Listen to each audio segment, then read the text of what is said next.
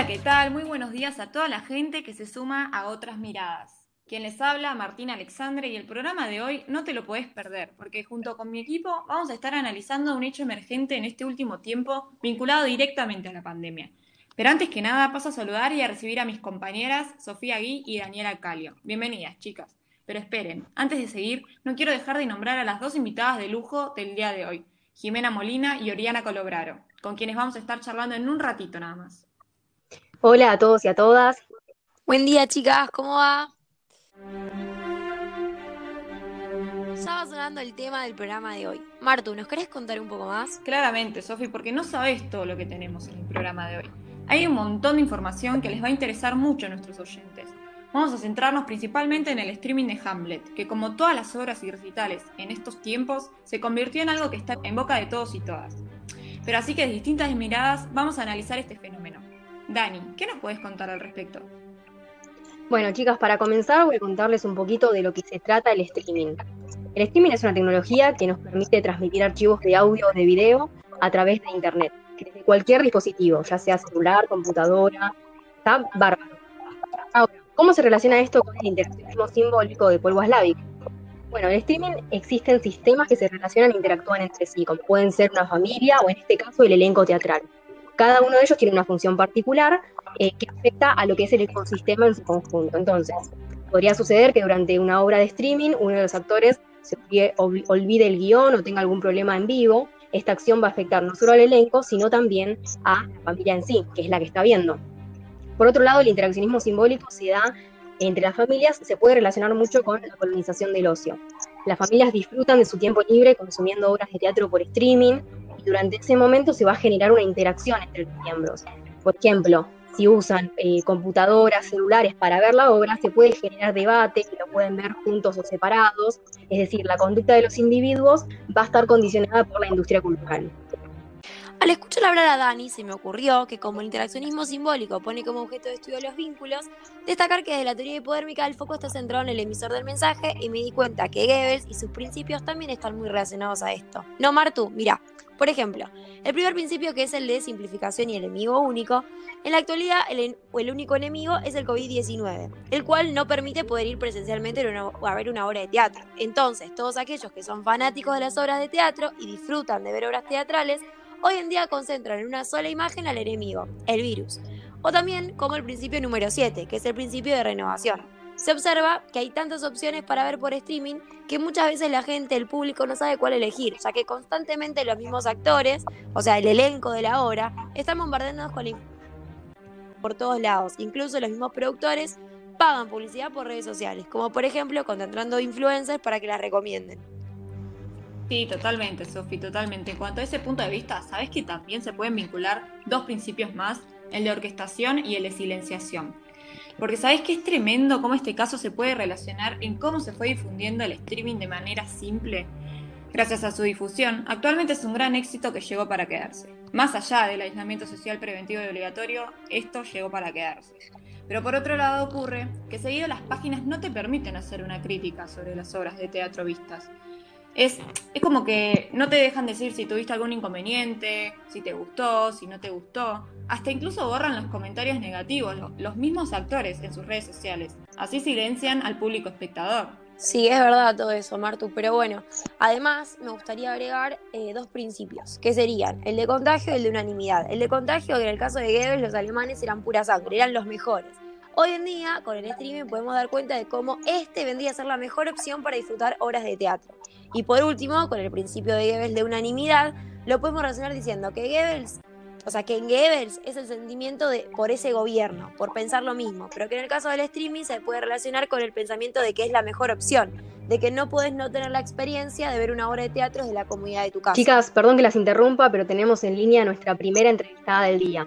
Jimena, ¿cómo estás? Antes que nada, gracias por estar. Hola chicas, gracias a ustedes por la invitación. Hoy les vengo a contar sobre la obra de teatro de Hamlet que se transmite por streaming y que es un clásico de William Shakespeare, basado en la venganza intrafamiliar entre Hamlet y su tío. Les vengo a contar un dato. El complejo teatral Buenos Aires sumó 300.000 visualizaciones en una semana con el espectáculo de Hamlet, dirigida por Rubén Schumacher y protagonizada por Joaquín Furriel. Y en tan solo tres días tuvo más de 150.000 reproducciones. No me digan que esta estadística no se relaciona con la teoría hipodérmica midiendo el impacto de las funciones. Sí, es verdad, Jimmy, es súper interesante ver el impacto a través de esas cifras. Esto se relaciona, como vos dijiste, con la teoría hipodérmica que al comienzo del programa hicimos referencia con Martina Goebbels. Pero, Jimmy, ¿puede ser que además todo esto del streaming se relacione con la teoría funcionalista? Sí, claro, acá tenemos un montón. Se relaciona con las funciones, claramente. Y vengo con un ejemplo. La función conferidora al estatus, ¿cómo la podemos relacionar? Bueno, cuando una obra se publicidad por la televisión o por la radio, los actores de teatro secundarios suelen adquirir un estatus reconocido, y más si dentro del elenco hay actores famosos.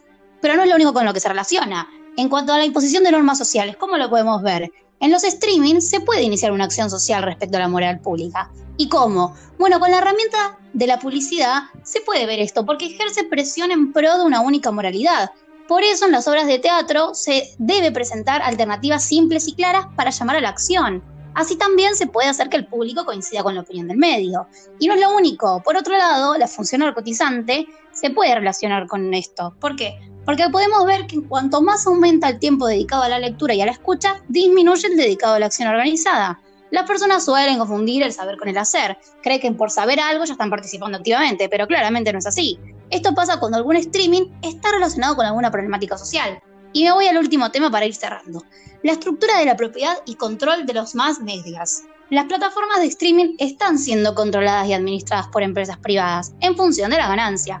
Te doy un ejemplo. La empresa argentina Teatrix, creada en el año 2015 y fundada por Mirta Romay, fue la primera plataforma argentina para obras de teatro por internet. Excelente todo lo que nos contás, Jimé. La verdad que es una buena mirada para analizar esto que venimos hablando. Pero bueno, quiero contarles además que tenemos otra invitada, pero que creo que lo que viene a contarnos les va a interesar mucho, mucho a nuestro público. Con nosotras, Oriana Colobraro. Muy buenos días, chicas, ¿cómo están? Es un placer poder ser parte del programa del día de hoy. Ori, bienvenida. Bueno, ¿qué nos puedes contar acerca del streaming y la teoría crítica? Bueno, tomando la teoría crítica, hoy en día se reemplazó la cultura popular por la cultura masiva, que es creada por la industria cultural ya que está fundada en el consumo de bienes, hechos culturales y eventos artísticos tales como el streaming. Tomando los conceptos de Benjamin, el streaming se relaciona con la noción de reproductividad técnica. Esto es porque es el arte de ser distribuido de manera masiva.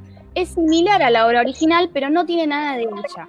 Se genera una alienación, una ilusión del acceso a un buen conocimiento cuando en realidad accedemos a un conocimiento inferior comparándolo con el que recibiríamos en una obra artística en vivo. Además, las obras de arte pierden su aura, su presencia irrepetible, el aquí y ahora. Pierden su singularidad y autenticidad. Una obra teatral tiene magia. Las sensaciones de cada una de las obras de teatro son únicas e irrepetibles. Esto es porque depende de la energía de los actores y del público que están presentes en ese momento. En un streaming se pierde su aura porque no podemos presenciarlas. Por otro lado, también se relaciona con la estructura económica porque los productores de la obra de teatro y los dueños de las plataformas de streaming son los propietarios de los medios de producción. Tienen el poder para difundir la industria cultural e influir en la superestructura con el contenido que transmiten en estas obras.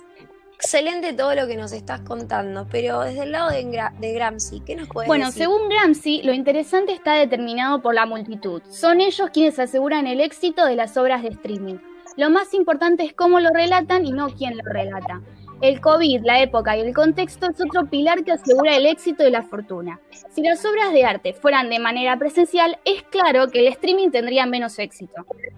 Por último, respecto al concepto nacional popular, el streaming, al ser una transmisión en vivo y en directo por distintos medios de dispositivos electrónicos, la gente puede elegir qué contenido ver.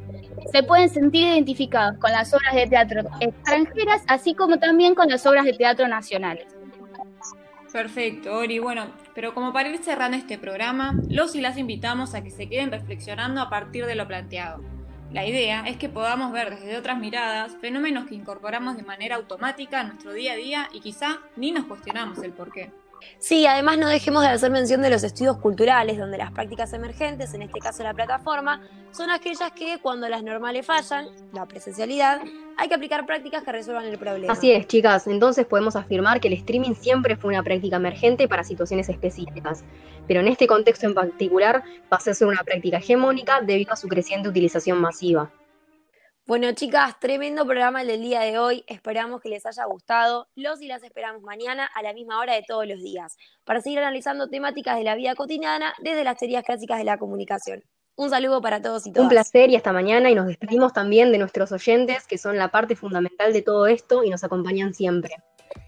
Chao chicas, que tengan un hermoso día y sí, como no queremos dejar de lado su punto de vista, están más que invitados e invitadas a dejarnos su reflexión en nuestras redes sociales arroba otras miradas. Los encuentran en todas las plataformas. Hasta mañana.